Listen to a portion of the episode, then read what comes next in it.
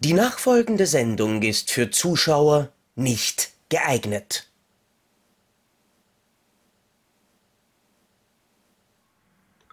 Herzlich willkommen im brandneuen Jahr 2022. Ein Jahr, das so wunderschön war, die ersten fünf Tage, an denen es keine Folge Depp und Deppert gab. Aber blöderweise wurde es auch im neuen Jahr irgendwann einmal Donnerstag und das bedeutet, dass diese beiden Rumpelstilzchen jetzt wieder ihre Käseluke aufmachen müssen.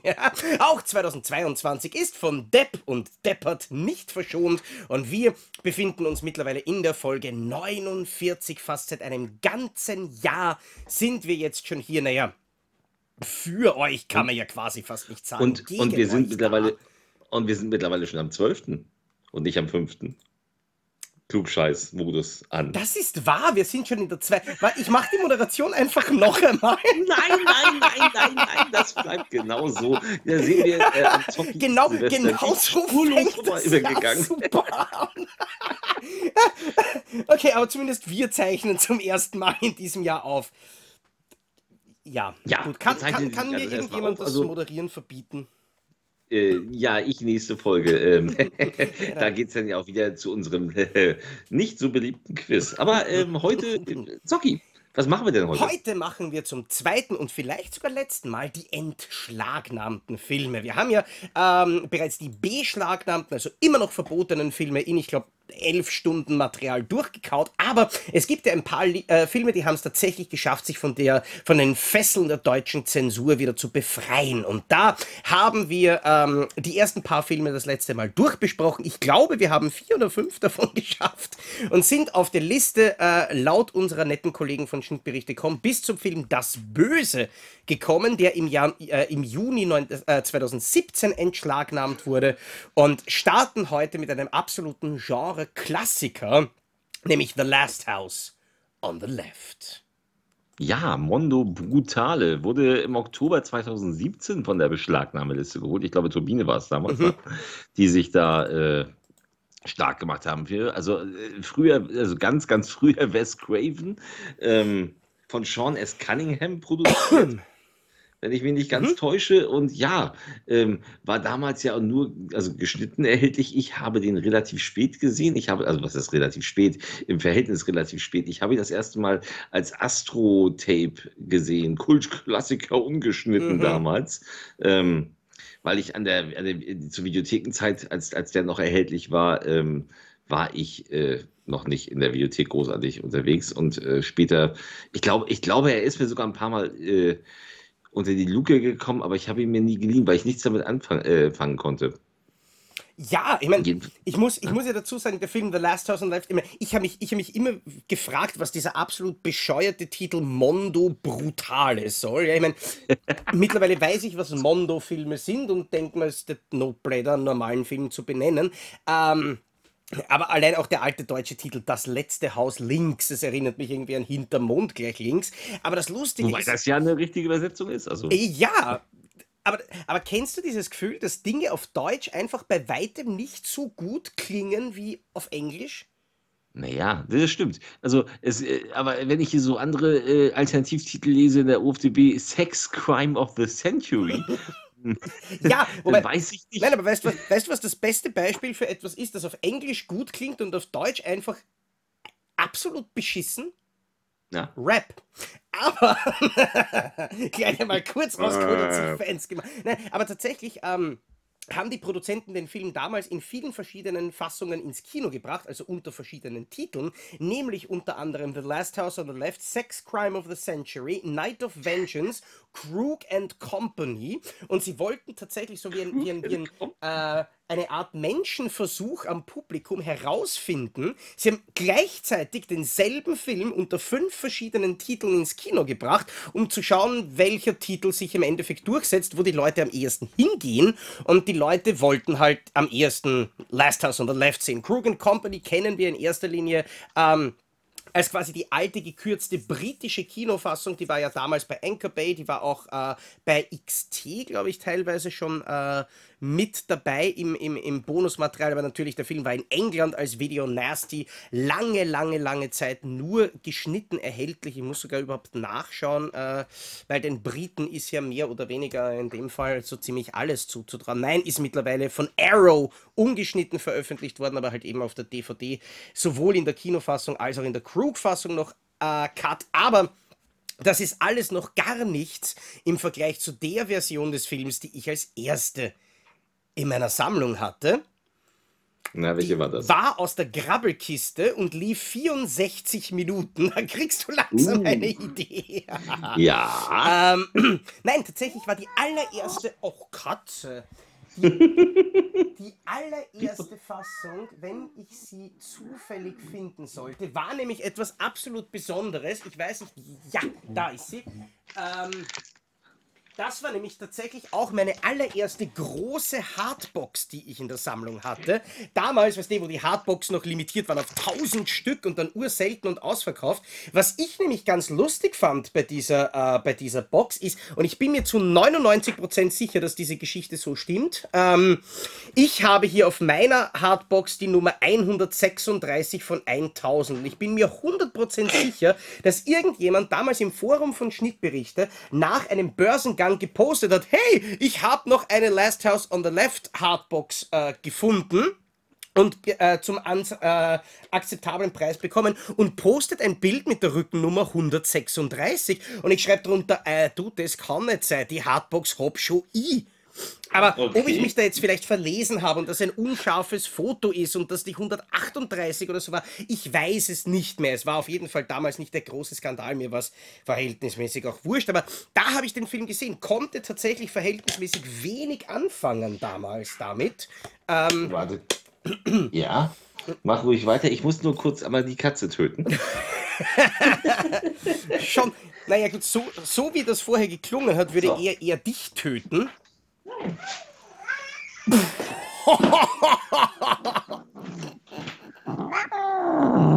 Ach du Scheiße.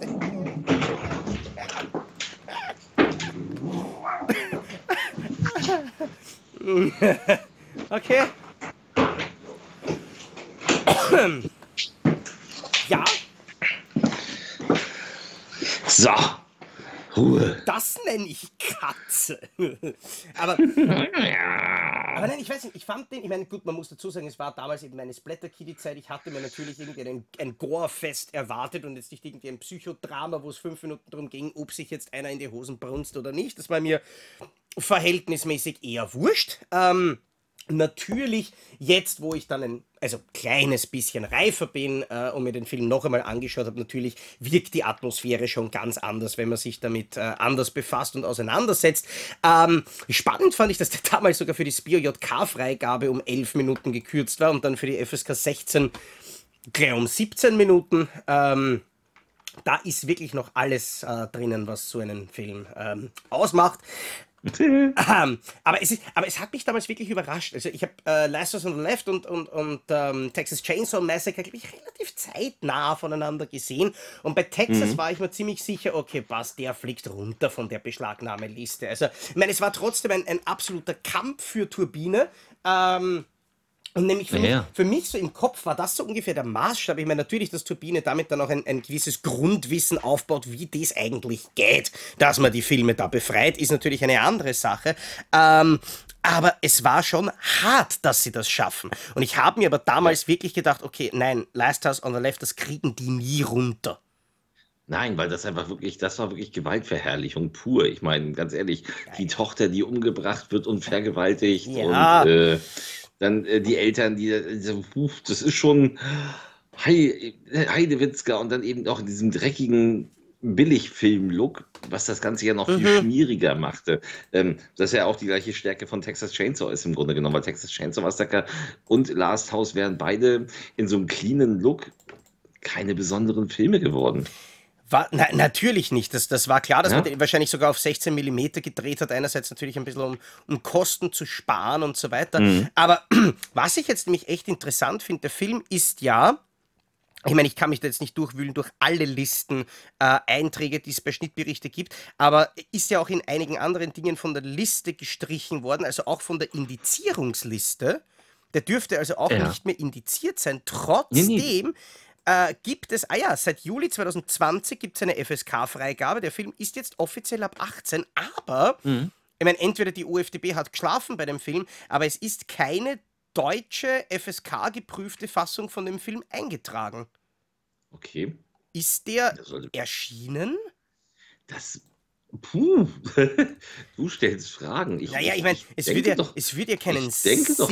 machen, oder? Dass man, sich die, dass man sich die Mühe macht und das alles runterholt und runterprüft und dann veröffentlicht man nicht. Es macht einfach keinen Sinn, dass man sich das alles runterholt. ja, aber ich finde jetzt auch, ich meine, gut, Amazon, die Suchfunktion bei Amazon ist jetzt schon seit einiger Zeit eine Katastrophe. Ja. Aber ich finde hier keine ja, das gab was. Ja, keine Ahnung. Last House on the ja? Left, faul. Er ist jedenfalls nicht mehr beschlagnahmt ja. und eigentlich könnte er, keine Ahnung, was ist, liegt ja auch so ein bisschen an Turbine, was sie da veröffentlichen dann. Ja. Ne? Ähm, die wird kommen. Aber ich meine, irgendwie weil, will man ja die ähm, Kohle wieder reinbringen und deswegen wundert es mich, weil äh, den Texas Chainsaw haben sie ausgeschlachtet und in 200 verschiedenen äh, Fassungen gebracht. Wahrscheinlich haben sie erstmal keine Freigabe gekriegt. Keine Ahnung. Ja, also ich die, Freigabe, die Freigabe gibt es ja eben. Das ist es ja. ja ähm, gibt es bestimmt auch irgendwas. Also, oder kommt oder keine Ahnung. Schau mal, ähm, nein, selbst im eigenen Turbine-Shop finde ich unter Haus nur House of Kalks. Das ist auch hm. schlimm, aber zum Glück kommt dann der Kalki und verreist. Na gut, ja. nächster Film. Ja. Ähm, ja, also ganz kurz noch bei Last House on the Left. Ähm, ich ich finde ja, also ich finde ihn ja so, so, so böse er ist, so lächerlich ist er eben auch in Teil ah, einigen ja. Szenen. Ich mag allerdings tatsächlich das Remake. Da werden mich jetzt viele alteingesessene Fans schlagen. Aber ich finde, dass das Remake ähm, mich doch mehr berührt hat. Also, weil ich das auch in einem Alter gesehen habe, äh, wo ich dann schon äh, Vater war. Mhm. Also dann quasi von der anderen Seite gesehen habe und äh, das auch durchaus natürlich besser geschauspielert ist.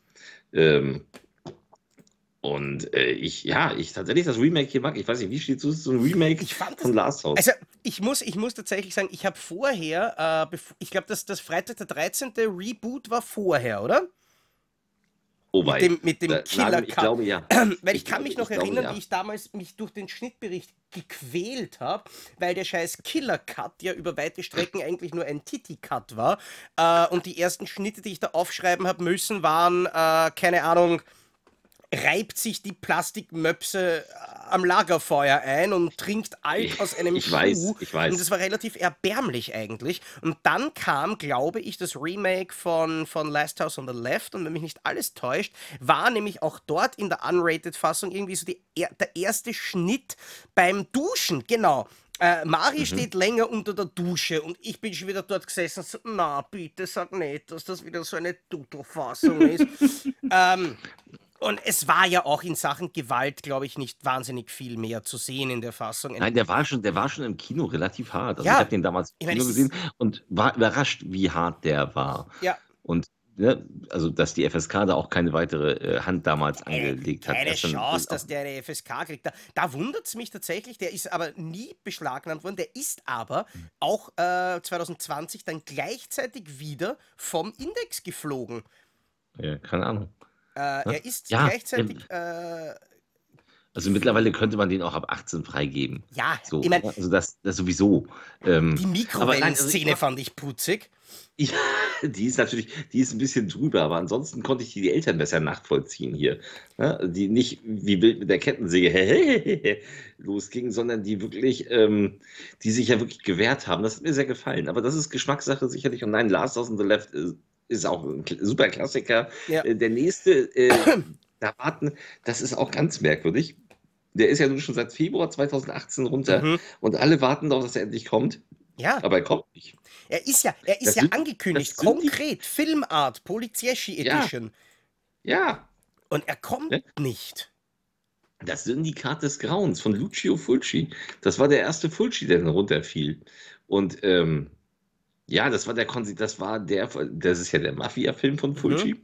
Syndikat des Grauens ist ein ziemlich guter italienischer Mafia-Film, wie ich sagen muss. Also so, ich habe, soweit ich in Erinnerung habe, ich habe den auch schon locker zehn Jahre nicht mehr gesehen. Ich fand den immer ziemlich gut. Er hat seine Härten. Es gibt diese Folter mit dem Bunsenbrenner. Mhm. die ähm, doch schon hart ist. Er hat natürlich auch seine, seine Einschusslöcher, die Fulci sind, also pff, mhm. ne, wo es so richtig äh, splattert. Aber äh, an sich war das ein gar nicht mal so schlechter Mafia-Film. Der war also großartig. Also, ja. ich, sag, ich meine, ich habe ihn jetzt schon zu lange nicht mehr gesehen, weil ich auf die Filmart VÖ warte. Aber ich weiß ja. nicht, äh, ob der nicht sogar nach Voodoo mein absoluter Lieblingsfulci ist. Der ist richtig gut. Haben Testi in der Hauptrolle? Testi war großartig, die Musik war großartig, mhm. der Film war spannend gedreht. Mhm. Und was, was mhm. ich ja immer so toll fand, ich meine, Fulci hatte nicht nur die tollen Effekte, sondern Fulci hatte auch ein Händchen für eine Kamera. Der Film war einfach optisch genial.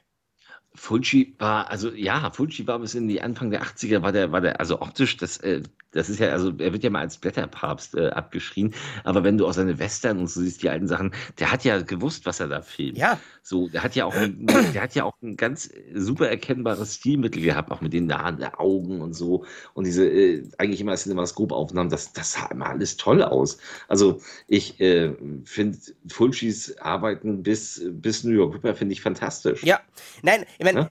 Am, am meisten Fulci fand ich immer noch die Szene in, in äh, was war's, Black Cat, wo der eine mit der Axt gegen die Wand haut und die Kamera einfach wie die Axt gegen die Wand zoomt und zurückzoomt und hinzoomt und zurückzoomt. Mhm. Irgendwann einmal gesagt, okay, passt, Fulci, danke. ähm, Nein, ich liebe Fulci. Ich finde, Fulci hat einen großartigen Stil und das ist wirklich einer seiner besten Filme.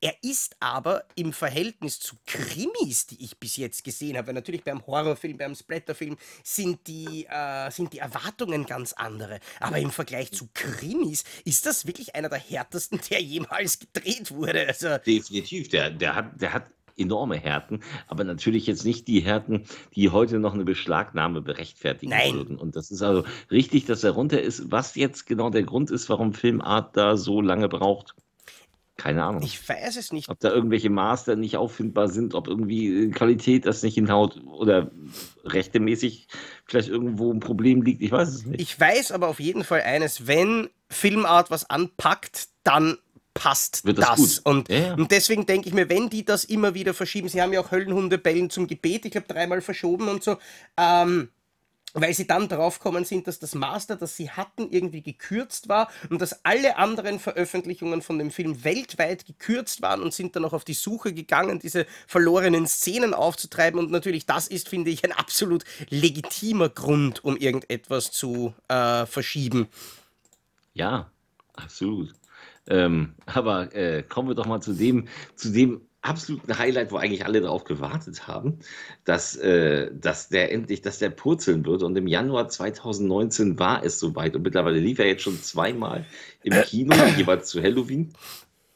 Und ähm, ich bin gespannt, wann er, wann er im Fernsehen aufschlägt. Äh, die Rede ist von Zombie, von Dawn of the Dead. Ja, das ist, ich glaube tatsächlich, ähm, wenn du jetzt auf der Straße herumgehen würdest und Leute fragen, welche Filme in Deutschland verboten sind, ich glaube 99% würden dir eine aufs Maul hauen. Und das eine Prozent, das die Frage versteht, würde Zombie sagen. Kaufhaus-Zombie. Nee, Kaufhaus-Zombie. Genau. Entweder Kaufhaus-Zombie oder, oder Zombies im. Kaufhaus oder Zombie oder vielleicht sogar wirklich Dawn of the Dead. Weil Kontraband wird niemand kennen. Aber Nein. George Romeros Dawn of the Dead. Für mich wirklich ein Film, der in der Fassung, mit der George Romero am wenigsten zu tun hat, mit Abstand am besten ist. Ja, finde ich auch. Aber das liegt auch damit äh, nicht auch, also auch daran, weil wir damit aufgewachsen sind mit der Fassung logischerweise. Also ich zumindest. Tatsächlich willst du nicht wissen, was die allererste Fassung ist, die ich von dem Film gesehen habe. Oh, lass mich raten, ein Herr Kriekel hat was damit zu tun. Womöglich. Oh. Das war tatsächlich. Das war für mich. Ja. Oh. Und ich habe mich so drauf gefreut, als das dann kam, ich so, oh, das muss, ja, muss ich mal sehen. Und es fühlte sich an, als wenn ich mir eine Staffel Fackeln im Sturm angucke. ja. So, es wollte auch nicht enden. So, er hat ja wirklich jeden Film, er hat ja so ziemlich jeden Filmschnipsel. Ich glaube, er hat sogar noch ein paar Einstellungen vergessen, aber das haut er ja vorne und Nein. hinten nicht hin. Auch mit der Musik, es war grausam. Es hat die Musik nicht zusammen. Und das, und das war für mich tatsächlich, bis ich dann irgendwann einmal mich überwunden habe, weil ich habe den Film immer wirklich scheiße gefunden. Und ich habe nie verstanden, Boah. dass Leute diesen Film mögen können, weil ich habe mir gedacht, das ist ein mhm. unendlich tröges, langweiliges. Mhm Stück mhm. Film, wo eigentlich mhm. nichts zusammenpasst. Und es war aber wirklich damals eben von dem Libro, von dem ich ja jetzt schon 400 Mal erzählt habe, äh, wo ich damals die ganzen Sachen bekommen habe, das war die einzige DVD, die es dort gegeben hat. Die Red Edition mit dem Final Cut nämlich noch dazu, mit dem wirklich absolut genialen Frontcover, äh, wo natürlich Ken Foree groß drauf war, wie er die Zombies niederballert. Und das habe ich gesehen und dann bin ich halt eingeschlafen. Ich habe den Film Ende der 80er aus dem Videoschrank meiner Eltern geklaut. Mit 13 muss ich, muss ich gewesen sein. Vielleicht war ich auch gerade schon 14, das weiß ich nicht genau. Ich weiß, dass ich den ganz aufgeregt aus dem Videoschrank meiner Eltern geklaut habe. Ihr Video 2000 Band, wo sie ihn drauf kopiert hatten und habe mich in mein Zimmer gesetzt mit einem Kissen in der Hand auf dem Stuhl und dachte, naja, wenn der jetzt wirklich so schlimm ist, dann, ähm, dann kann ich das Kissen nehmen und mir selbstständig Gesicht halten. zum Schutz. Und ich saß also da mit dem Kissen und saß dort und habe diesen Film geguckt und dachte, oh, ist der geil, oh, ist der geil, oh, ist der geil, oh, ist der geil. Und der so, was war ich mit diesem Kissen? äh, ich sag dir, was du damit gemacht hast. Du hast mir gerade, ich meine zum zweiten Mal, eine kleine ähm, quasi Kissenwiederholung, aber du hast mir gerade das Vorschaubild für diese Episode geliefert. Danke vielmals. Gerne doch.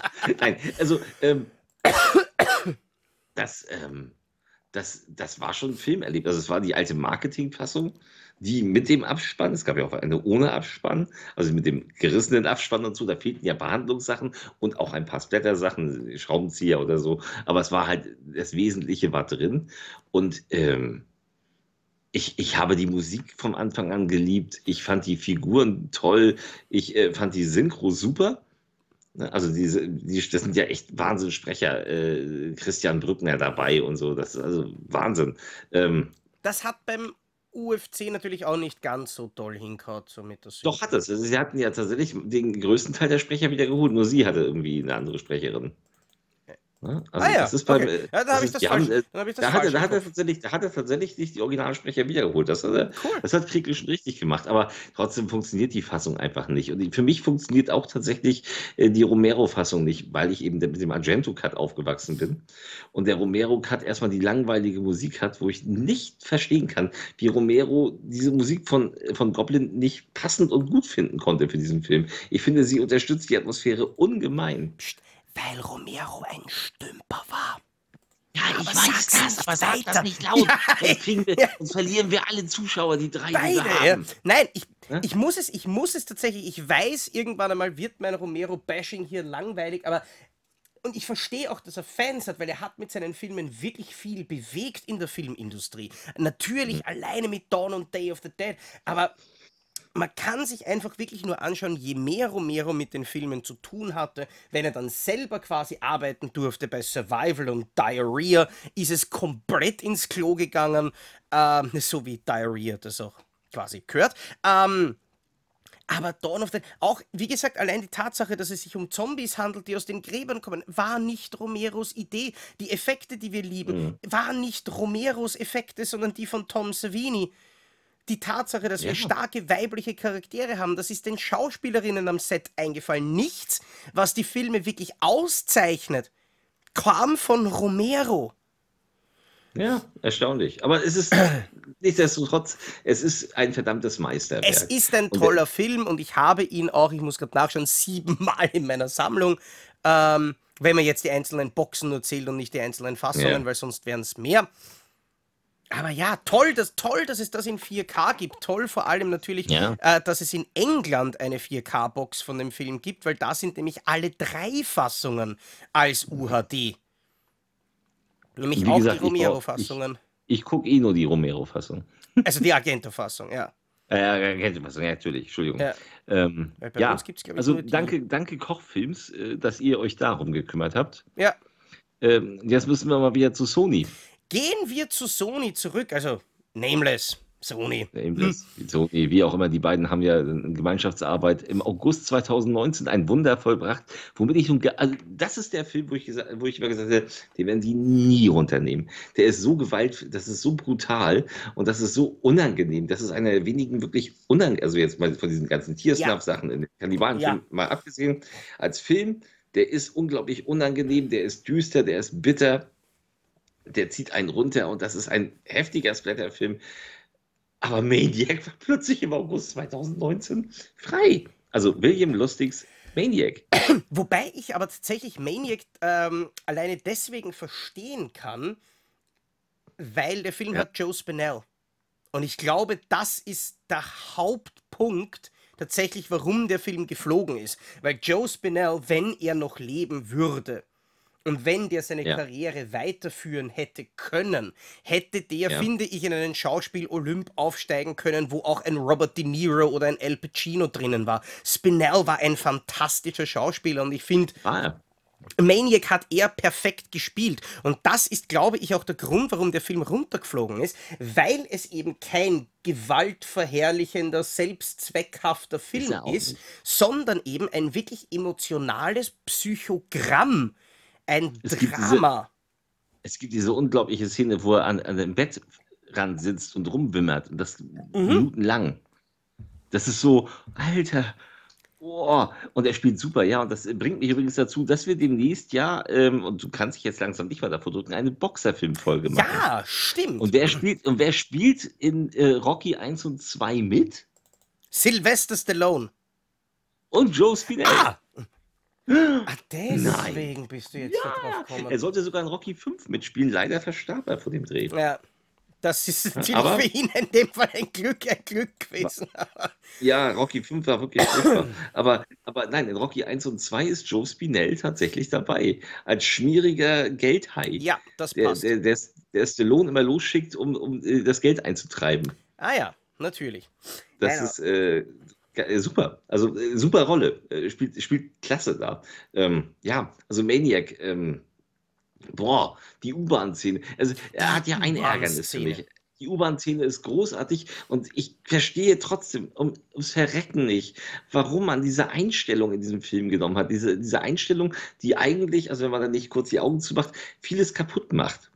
Weil diese U-Bahn-Szene ist super unheimlich, wenn sie vor dem Killer in der einsamen U-Bahn mhm flieht. Und dann gibt es den Moment, wo die U-Bahn abfährt und man sieht durch die Scheibe gefilmt, wie plötzlich irgendwie 30 Leute in Richtung Bahnsteig gehen. Kurz im Film. Okay. Und man hat diese Einstellung drin gelassen. Und es ist, es ist jetzt so auf Blu-ray, sieht man das sofort. So, was machen denn die 30 Leute da an dem Bahnsteig, der einsam ist?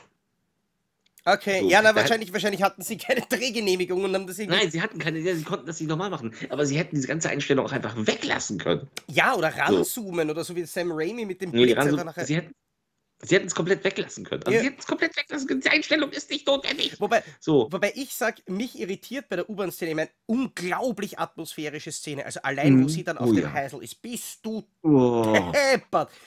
Ich habe hab den auch im Alter von 14 Jahren das mhm. erste Mal gesehen. Ich, ich habe, also ich habe also da hätte ich wirklich fast eingeschissen. Ich glaube, ich glaube, ich habe den auch, also nicht mit 14, den habe ich erst ein bisschen später gesehen, aber trotzdem zu früh. Ja, ja. Äh, und das war aber einer der ersten Filme, der bei mir mit Atmosphäre wirklich gepunktet hat, wo mir nicht Fahrt war dazwischen. Ne? Wirklich mhm. nicht. Bist du ja, deppert. Ja. Äh, aber das Einzige, was mich immer wieder irritiert, gedanklich, wenn ich diese U-Bahn-Szene höre, ist, dass die Musik während dieser Szene ja eigentlich eine andere sein hätte sollen. He's a maniac, maniac. Da, da, da, da. Ja, super. Das, das, also eigentlich natürlich nicht on the dance floor, aber eigentlich wurde das Lied von Michael Sambello für Maniac geschrieben und ich bin wirklich, wirklich froh, dass ich das im, im Soundtrack wäre. Macht das Experimente, weil ich habe das tatsächlich nur mit dem Handy und mit YouTube ausprobiert, habe beim Film den Ton abgedreht und habe dieselbe Szene abgespielt mit dem Lied im Hintergrund und man glaubt es kaum, sie funktioniert nicht. Ach, das ist ja eine Überraschung. Ta ähm, tatsächlich ja, glaube ich, würde die Titelmusik von der Gummibärenbande besser passen auf die Szene als dieses Lied. Tja. Und dann gehen wir jetzt, jetzt gehen wir aber mal in den Februar 2020. Ja. Da war die Welt Februar 2020 hat tolle Sachen hervorgebracht. Corona war so langsam auf dem war, war so langsam auch bei uns. Wunderschön. Ich wurde 45, um Gottes Willen. Und zwei Filme sind von der Beschlagnahmeliste geflogen. Yeah. Der eine, eigentlich wenig überraschend, weil ich mich, da hat mich eher überrascht, dass der jemals auf die Beschlagnahmeliste flog. Die, äh, äh, wir reden von die Rückkehr der Untoten. Ja, aber überspringen wir den kurz vielleicht noch? Nein, nein, das ist, das, das ist gleich die andere. Das, okay. Lass uns das in okay. der Folge, wie es hier steht. Also die Rückkehr der Untoten, weil da gibt es eigentlich gar nicht so viel zu sagen. Das ist das äh, Tom Savini Remake von Night of the Living Dead, das im Endeffekt gedreht wurde, damit sie die Rechte nicht verlieren, weil die ja nicht gesichert waren. Und der eigentlich äh, aufgrund seines A-Ratings um 1990 rum, wo der neu war, alles an Blut verloren hatte. Mhm. Also die wenigen Effekte, die es gab, sind quasi auf dem, auf dem Scheiterhaufen der MPAA gelandet.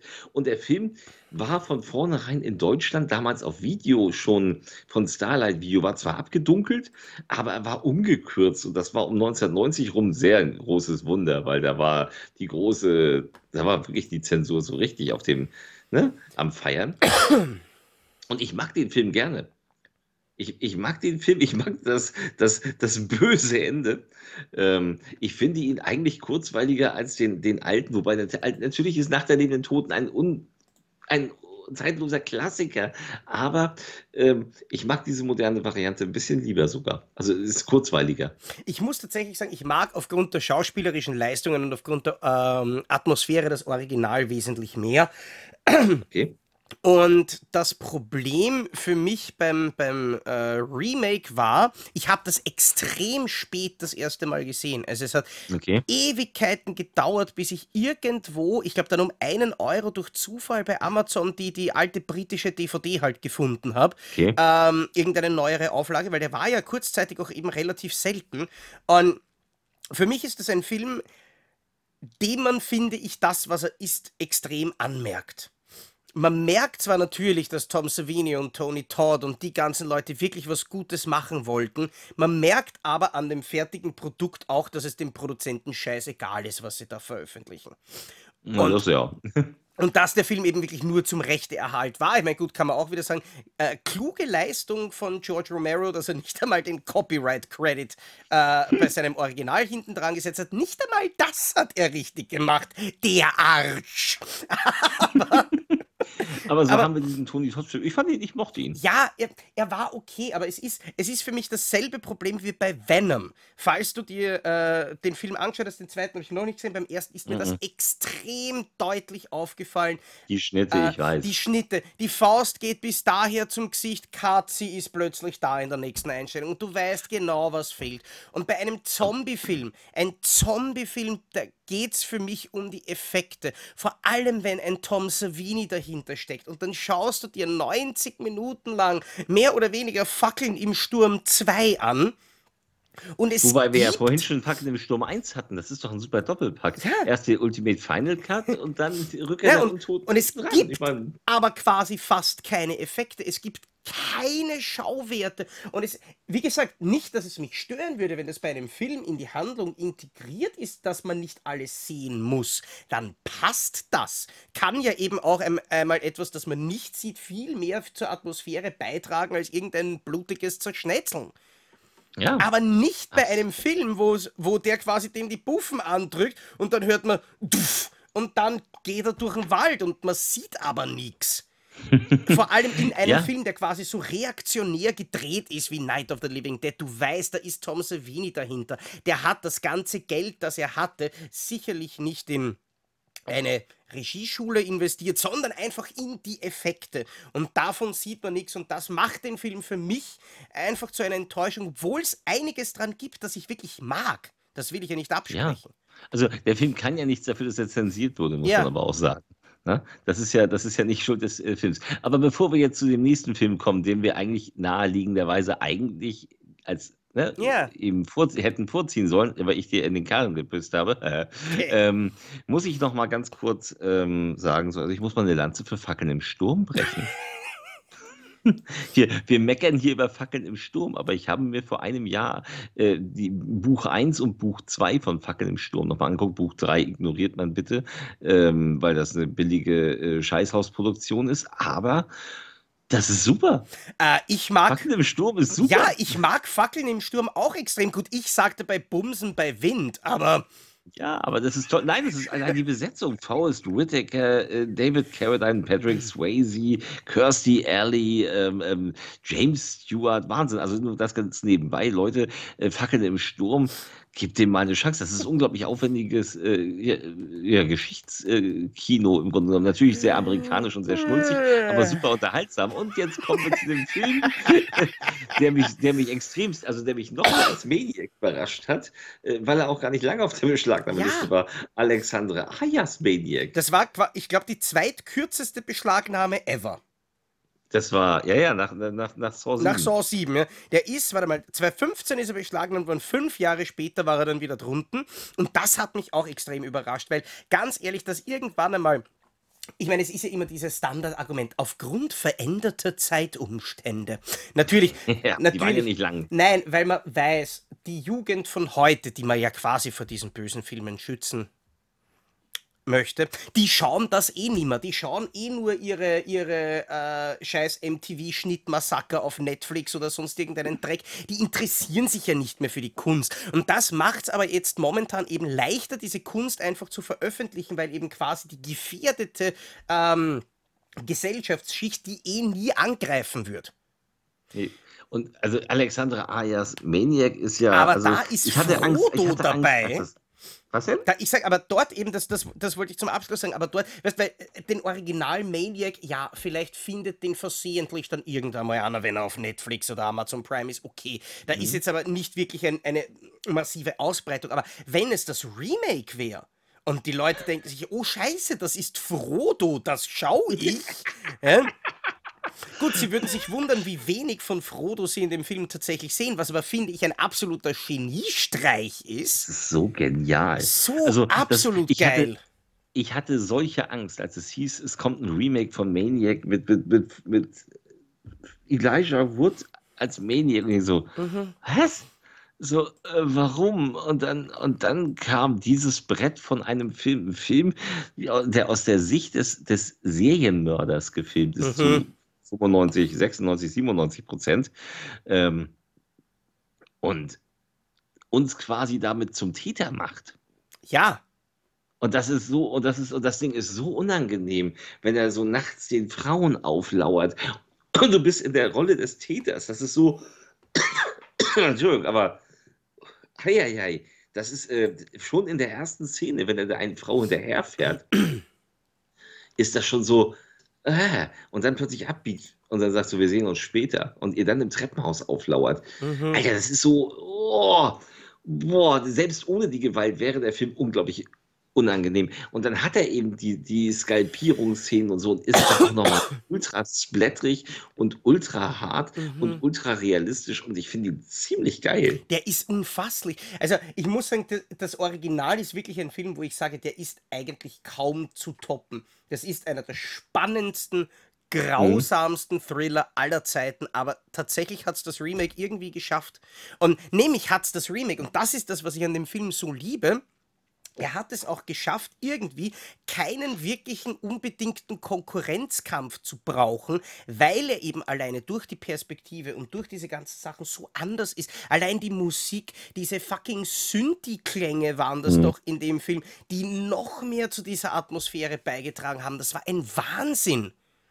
Ja, und, also ein ganz, toll, ganz toller Film. Ja, und natürlich Elijah Wood großartig gespielt. Ich meine, mittlerweile ist er ja auch in Ted Bundy auf den ich durchaus gespannt bin. Der, der ist super, aber er spielt nicht Ted Bundy. Ja, das war, das war das Zac Efron, glaube ich, hat, oder war es Ted Bundy, den er gespielt nee, hat? Nee, nee, nee, nee, nee, ist ein ganz anderer, ist irgendein Seriendarsteller. Aber ist, äh, ist, ist ein super Film. Ist allerdings nein, nein, Zac kein... Efron hat irgendeinen anderen Serienmörder einmal ja, gespielt und hat mich auch sehr überrascht. Ich, war das nicht hm? auch Ted Bundy? Ich bin mir... Kann sein. Ja, kann sein. Die Doch, ich glaube ja. Extremely oder? shocking, evil, vile, bla, irgendwas. Nein, aber der war großartig. Weil ich finde, er hat schon in Sin City, hat Elijah Wood schon gezeigt, dass er ein bisschen was anderes kann, als Ringe in die Kamera halten mit ja. ungepflegten Fingern.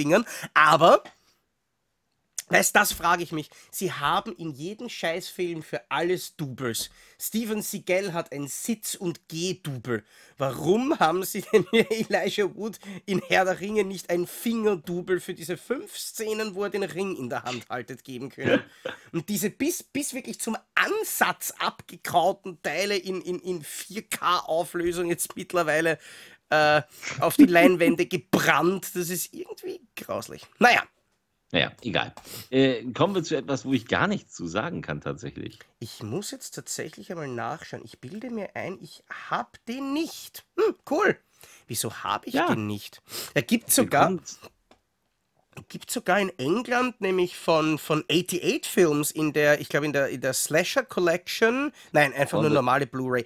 Gibt es eine Wollen wir nicht einfach mal die Leute aufklären, was es geht? Ja, äh, Verzeihung. The Dead Next Door von J.R. Bookwalter. Ja. Das, das finde ich, das ist aber, finde ich, ähm, ein, ein, ein, ein, ein netter Spitzname für einen Bibliothekar. Sehr's Bookwalter. Ich weiß, der Film stand damals bei Video Hello. Und ich weiß, ich habe ihn nie mitgenommen. Ja, ich habe den nie gesehen. Aber ist da nicht irgendwas angekündigt und wieso habe ich den nicht? Der war, in der, der war in der Red Edition, der ist bei den Astro Blau Rücken, das waren alles Dinge. Aber wahrscheinlich eben damals zu meiner Libro-Zeit war das eine DVD. Wann ist denn die rausgekommen? Das steht jetzt blöderweise nicht da. Ähm, entweder die war zu der Zeit schon ausverkauft. Ich meine, ich finde es lustig, wie auf dem Laser Paradise äh, Cover der Typ ein bisschen ausschaut wie, wie äh, Bruce Campbell aus Armee der Finsternis. Mhm. Ähm, aber das ist definitiv etwas, das ich nachholen muss. Da wird relativ bald einmal die, die äh, äh, UK Blu-ray meiner Sammlung landen. Oder nein, warte mal, der ist doch angekündigt. Hat der nicht Wicked Vision vor Ewigkeiten angekündigt oder irgend? Kann, kann sein, ich weiß es nicht. Ich habe es wirklich nicht verfolgt. Ich bilde mir ein, das kann natürlich auch ein Grund sein. Man merkt natürlich, wenn wir keine Ahnung haben, dann labern wir noch mehr Scheiße als sonst. Aber ich bilde mir ein, es hat einen Grund, dass ich mir den nicht geholt habe, weil ich glaube, der ist angekündigt. Ja, steht auch da. Zombiefilm durch Wicked Vision auch vom Index gestrichen. Dann kommt er. Der kommt Oder, irgendwann. Ja. Also die News ist ja jetzt mittlerweile schon ein bisschen älter. Die ist nämlich schon vom Juli 2020. Also schauen wir mal, ob der Film. Das, ich meine, es würde absolut genial passen, wenn der 22 kommt von Wicked, weil das wäre das 20-jährige Jubiläum seiner Indizierung und Beschlagnahmung. Und er soll genau mit mehreren Bildfassungen, Soundtrack-CD und einer neuen Retro-Synchro erscheinen. Ähm, okay. Obwohl es damals eine alte Synchro gibt, aber ich habe, wie gesagt, nichts, was ich über die Qualität derer sagen kann, weil ich glaube, wir könnten noch einmal sagen, dass wir den Film nicht gesehen haben. Ja, das gilt mir übrigens beim nächsten Film. Ich wollte den sehen, jetzt wo er aufgehoben wurde, im November 2020 aufgehoben. Äh, und ich wollte ihn sehen, als ihn nämlich Eurovideo Mitte letzten Jahres dann rausgebracht hat. Ähm, hab das aber irgendwie aus den Augen verloren. Es geht um Slaughterhouse von 1987. Mhm. Habe ich nie gesehen. Ich habe ihn gesehen. Ich habe damals die, die alte große Hardbox von NSM irgendwo auf einer Börse mitgenommen. Und ich habe ja. aus genau diesem Grund äh, weder bei irgendeinem Mediabook noch bei sonst was zugeschlagen. Ähm, wenn mir das gezeichnete Cover, ich glaube, es ist von Adrian Keindorf gezeichnet, wenn mich jetzt nicht alles täuscht, das Vorschaubild ist ein bisschen klein. Ähm, wenn mir das noch einmal begegnet, vielleicht hole ich es mir doch noch, aber es war mir einfach irgendwie den Aufwand nicht wert, weil ich kann mich wirklich erinnern, dass dieser Film ziemlich kacke war. Das habe ich befürchtet. Nämlich kacke im Sinne von gähnende Langeweile. Mm, also so wie Podcast mit dir. Nein. Ja, circa. oh Gott so schlimm. Nein, dann lassen wir es lieber. Nein, ähm, mhm. ja, also kann ich, nicht, kann ich nicht viel zu sagen, wie gesagt. Zum nächsten kann ich was sagen mhm. und muss eine Frage stellen an unser Publikum. Und du ja auch. Ich muss eine Der Frage nächste Film ist nämlich ein Ausnahmefall. Ja. Die, die Indizierung von Muttertag wurde im März 2021 trotz aufrechter Beschlagnahme aufgehoben. So wie es also scheint, hat man tatsächlich mit, mit der Aufla Aufhebung der Indizierung auch gleich die, ne, weil wenn es nicht mehr indiziert ist, ist es auch nicht mehr beschlagnahmt. So verstehe ich es. Das ist, es ist eine interessante Sache. Da, da hat vielleicht irgendjemand so, so quasi die, die genauen Sachen. Ich glaube einfach, ähm, das ist irgendwie so ein, wie kann man sagen, so ein, so ein, so ein, so ein Schleichweg für diese, mhm. äh, für diese Sachen gewesen, weil eine, ein, ein, die Beschlagnahmung ist ein Gerichtsbeschluss. Den kann man ja nur 25 Jahre lang anfechten. Wenn mhm. dieser Beschluss älter ist, dann ist er unanfechtbar. Das heißt, wenn da jetzt nicht eine neue Fassung, das war ja damals eben das große Glück von Turbine bei, bei uh, Texas Chainsaw Massacre, ähm, ja dann können die dagegen nicht mehr vorgehen. Und ich glaube halt, die Tatsache ist die, dass da vielleicht keine Kommunikation herrscht zwischen der BPJM und quasi den Gerichtsakten und dass sie halt anwaltlich irgendwie die Indizierung streichen haben lassen und sich jetzt einfach darauf ausruhen, dass sie sagen, falls jetzt irgendjemand herkommen möchte und einen alten Beschlagnahme- oder Einziehungsbeschluss exekutieren will, ähm, aufgrund der vermeintlichen Gewaltverherrlichung, dass man sagt, ja, aber schau, der Film ist vom Index gestrichen und hat jetzt der FSK-Freigabe. Ich glaube, der ist nimmer gewaltverherrlichend. Dass das quasi dass das quasi ein Umweg ist, diesen Beschlagnahmebeschluss als verjährt ansehen zu können, ohne ihn aber direkt per se angreifen zu können. Also das ist jetzt halt das, was bei mir im Kopf sich da abspielt. Falls da jemand von euch mehr Ahnung davon hat, beziehungsweise vielleicht sogar mit der ein oder anderen ähm, Entschlagnahmung was zu tun hat, dann kann er uns das ja gerne sagen, was da die Grundlage ist. Weil drei von den insgesamt sechs Entschlagnahmungen müssen wir ja noch äh, besprechen in der Folge. Genau. Also, ja, also wir haben hier Muttertag jetzt ja, wie gesagt, der ist jetzt äh, runter. Äh, Muttertag habe ich übrigens auch mit 13 Jahren aus dem äh, Videoschrank meiner Eltern geklaut. Das war auch ein eigenartiges Erlebnis, muss ich sagen. Wenn man im Dunkeln allein in seinem Zimmer sitzt und sich einen Film anguckt, wo man denkt, naja, Muttertag, es kommt ein, ein, interessanter Horrorfilm. Und dann kommt die, äh, der Vorgänger von, von Troma ja quasi, es sind ja die äh, Kaufmann, mhm. ist, ja, ist, ja, ist ja später Troma gewesen. Und es ist ein extrem trashiger, kleiner Film, der allerdings auch seine sehr, also er ist sehr unfreiwillig komisch, vielleicht auch freiwillig komisch. Und er hat aber eben auch seine, seine wirklich derben Nummern. Also es geht ja nachher wirklich dann, wenn die debilen äh, Brüder anfangen mit den Vergewaltigungen von den Mädels, ne? Wir wollen Parkbank spielen. Mhm. Yeah. Und ich saß so und dachte so, Alter, was? What? Was? Und dann eben diese, diese kranke Alte, die immer so, hey, wollt ihr etwa eure Mutter mhm. alleine lassen? So, ähm, ähm, Nein, ich, ich, ich, ich mag den Film, obwohl es eigentlich kein guter Film per se ist, aber der ist so absurd. Allein wenn die, die, die, die, Mut, die alte Mutter, die die beiden Söhne losschickt zum Morden und vergewaltigen und dann sich aber links aufregt, ihr habt euch die Schuhe nicht abgeputzt. Wir sind doch keine Barbaren. so, ja. ähm, Außerdem war er der große Hit in Mama Papa Zombie, wo die ganzen Gewaltszenen alle schon abgespult wurden. Das, das ist, finde ich, natürlich auch etwas ganz, ganz Tolles, wenn man Leute vor einem bösen Film warnen möchte, äh, dass man ganz einfach alles aus diesem Film einfach zeigt. Das macht Sinn. Ja, um die, um, um die Leute zu schockieren und alle so geil. Ja. Das ging nach hinten los, seien wir ehrlich. ja. Wobei, ich, mu ja? ich muss echt sagen, meine Erinnerung an den Film ist jetzt relativ matt eigentlich. Ja, du, ich, ich habe damals deine Kritik äh, gehört, du fandst den scheiße. Ja, an das, an das kann ich mich noch erinnern, dass ich den ziemlich scheiße und nämlich, ich meine, das ist halt natürlich eben die Frage, ich weiß, ich weiß jetzt gar nicht, von wann diese, diese Kritik von mir ist, weil ich meine, ich finde. Du warst, es, klein und, du warst klein und dick. Ich war klein und dick, das war noch die Zeit, gell? Weil ich weiß, ich weiß, dass damals wirklich die Zeit, äh, wo, 2014, ja, da war ich sehr klein und sehr dick. Ähm, äh, wo ich den Film das erste Mal gesehen habe, das war wie XT das Mediabook rausgebracht hat. Das war aber wirklich, muss man sagen, nicht unbedingt die Blütezeit meiner cinematografischen Kompetenz. ähm, ja, guck, guck ihn dir nochmal an. Und vielleicht sollte das ich ihm eben jetzt, nachdem ich eben weiß, was es mit Trauma und so weiter auf sich hat, noch irgendwie eine Chance geben. Vielleicht passiert da dann ein bisschen mehr? Ich weiß es nicht, aber. Es ist, es ist ein billiger Wald- und Wiesenfilm. Ja, eben, und genau, genau das habe ich in, in Erinnerung, als nicht viel mehr als so ein Schnaß oder sowas. Nee, er ist schon anders.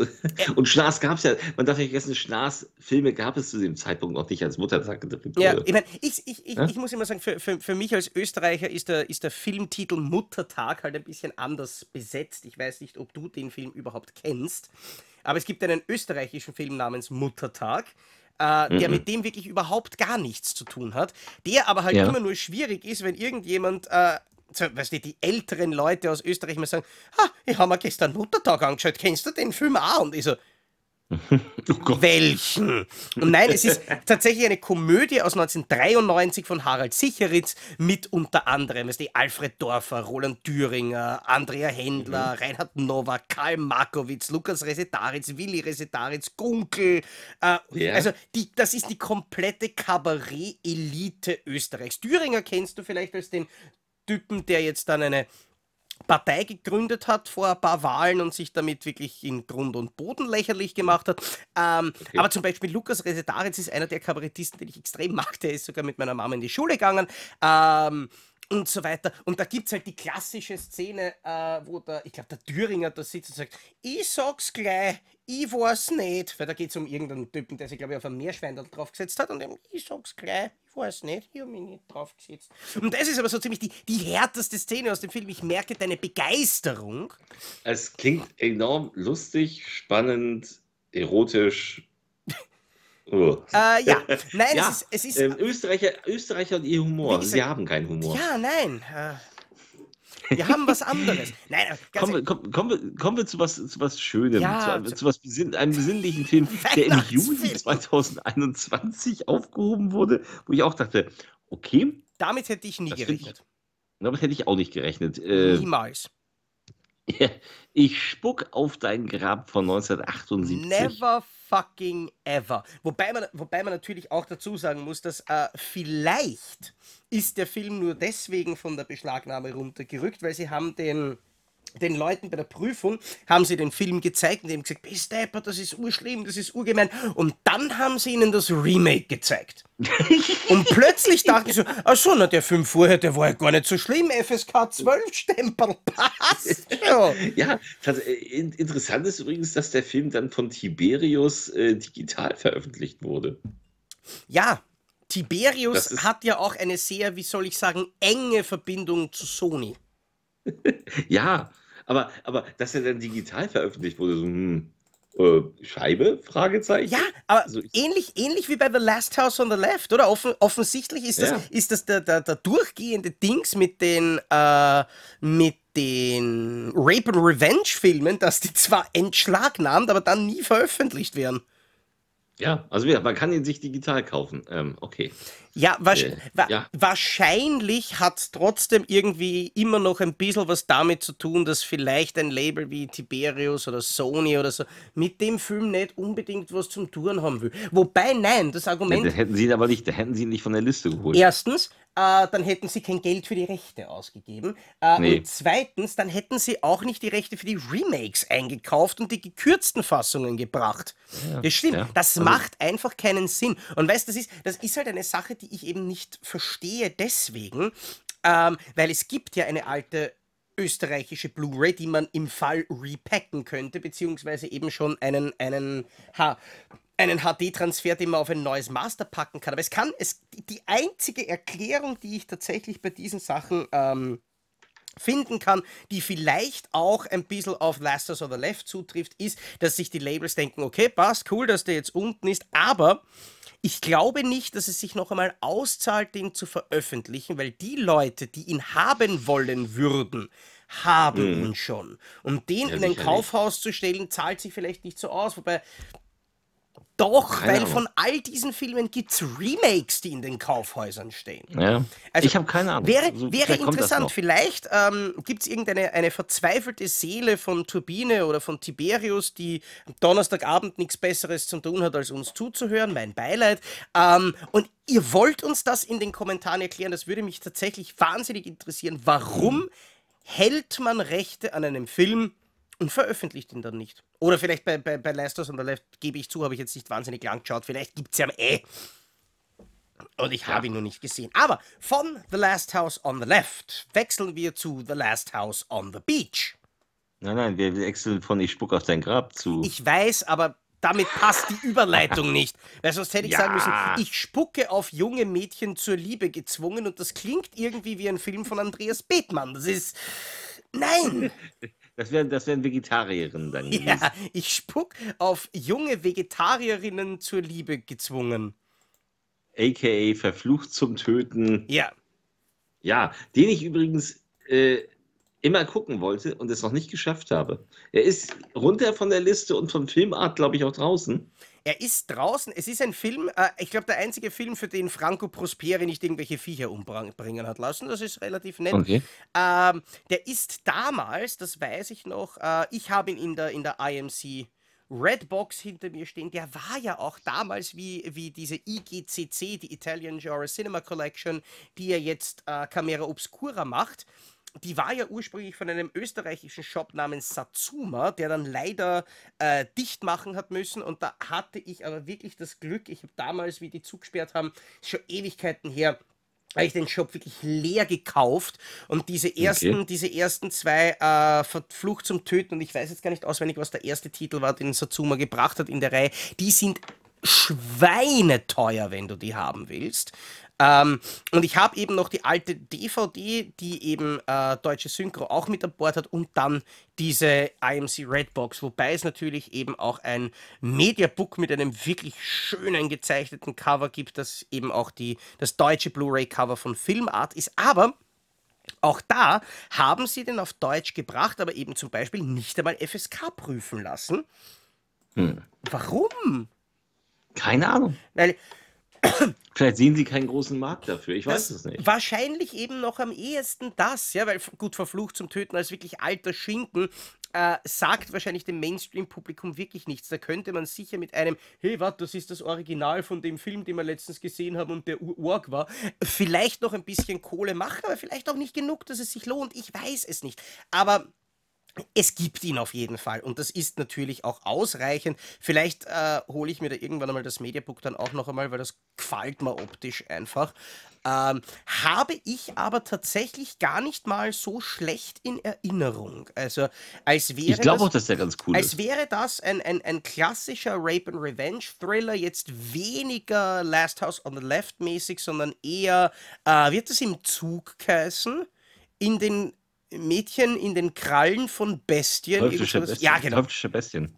Genau, eher sowas. Ich, ich erinnere mich irgendwie an ein Haus, weil genau, genau, ähm, da kommen Bankräuber in ein abgelegenes Landhaus und nisten sich dort ein und terrorisieren halt die Leute, die dann dort sind. Mhm. Ja.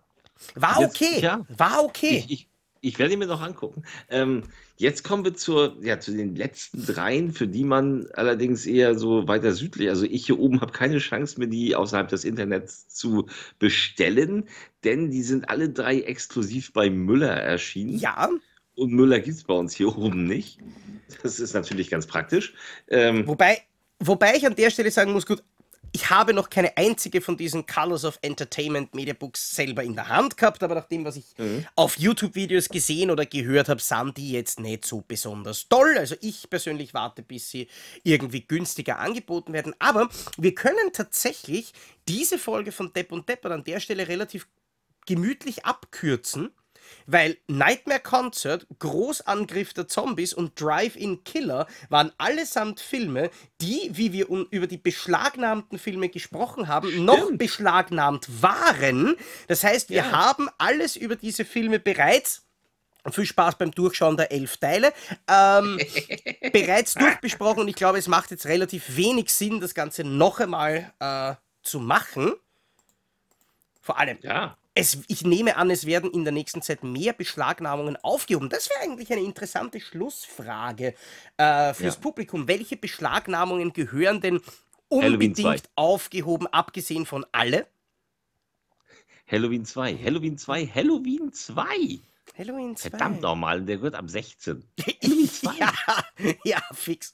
Wobei ich Also Halloween 2, nicht, nicht, nicht, nicht, also ne, alter Halloween 2. Wir reden ja, ja, natürlich. Ja, Gott, wenn ich da alle so, durchgehe, und, absurd. Ähm, äh, ja, gut, absurd, aber also Halloween 2 ist harmlos. So, genauso wie, wie das Geisterschiff der schwimmenden Leichen, wobei es da wahrscheinlich keinen großen Markt gibt, aber das sind harmlose Brain Filme. Dead, Burning.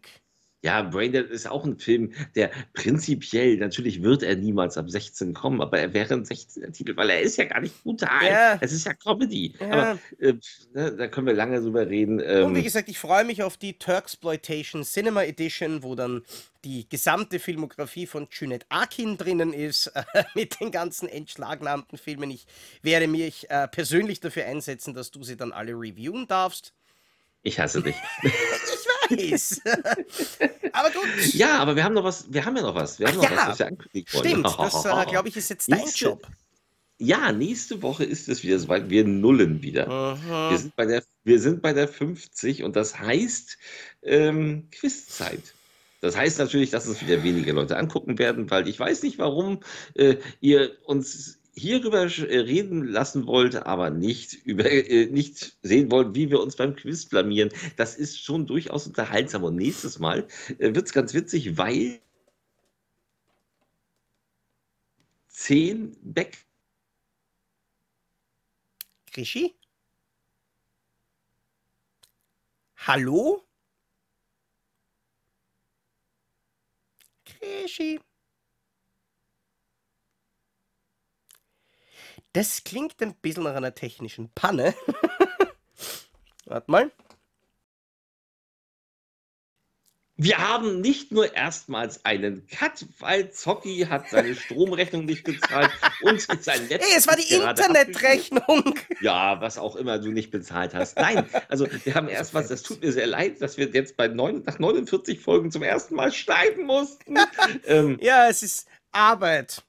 Ja, ähm, wir, haben eine wir haben eine Ankündigung. Ähm, ja, Folge 50 ist logischerweise wieder ein Quiz. Das wollen viele von euch nicht gucken. Das ist sehr schade, weil eigentlich ist es mir sehr lustig zu sehen, wie Zocki versagt.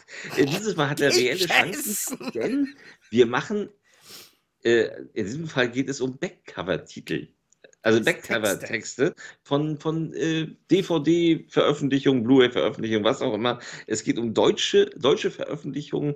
Äh, die Texte müssen wir uns gegenseitig vortragen und das Gegenüber muss erraten, um welchen Film es sich handelt. Also, Dabei werden natürlich Namen wie, wenn wir jetzt schon langsam hätten, John McLean gecancelt. Natürlich mit einem ne?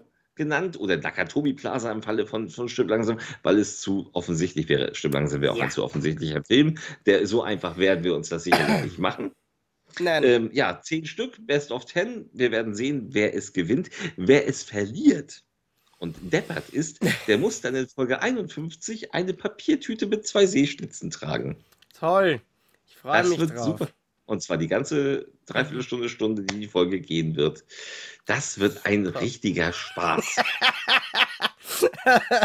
ja, in diesem ja. Sinne, ähm, ich werde gleich einmal üben, weil mein Vorteil ist ja eben immer, dass du mich nicht sehen kannst. Ähm, ja, das ist auch mein Vorteil. Ach ja, stimmt. Du kannst mich ja auch nicht sehen bei der Aufzeichnung. ähm, anyways, ähm, das war's für heute. Nächste Woche eben Quizzeit mit hoffentlich äh, stabilerer Internetverbindung. Äh, wir machen die Backcover-Texte. Ihr habt hoffentlich eine schöne Woche, bis wir uns in exakt einer Woche wieder hier sehen. Donnerstag 16.30 Uhr zur dann Folge fucking 50 von wow. Depp und Deppert. Ein Wahnsinn, dass ihr so lange mit uns ausgehalten habt. Wir hätten gedacht, wir schaffen nicht mal fünf, aber okay. Das war's für heute. Ich hoffe, ihr hattet Spaß. Bitte jetzt eure Kommentare. Äh, wir haben ja sicher ein bisschen was gefragt, ähm, ja, wie ich uns kenne. Unter das Video euer Feedback. Wir freuen uns drauf und freuen uns vor allem darauf, euch nächste Woche wiederzusehen. Ciao. Ja, bis dann. Ciao.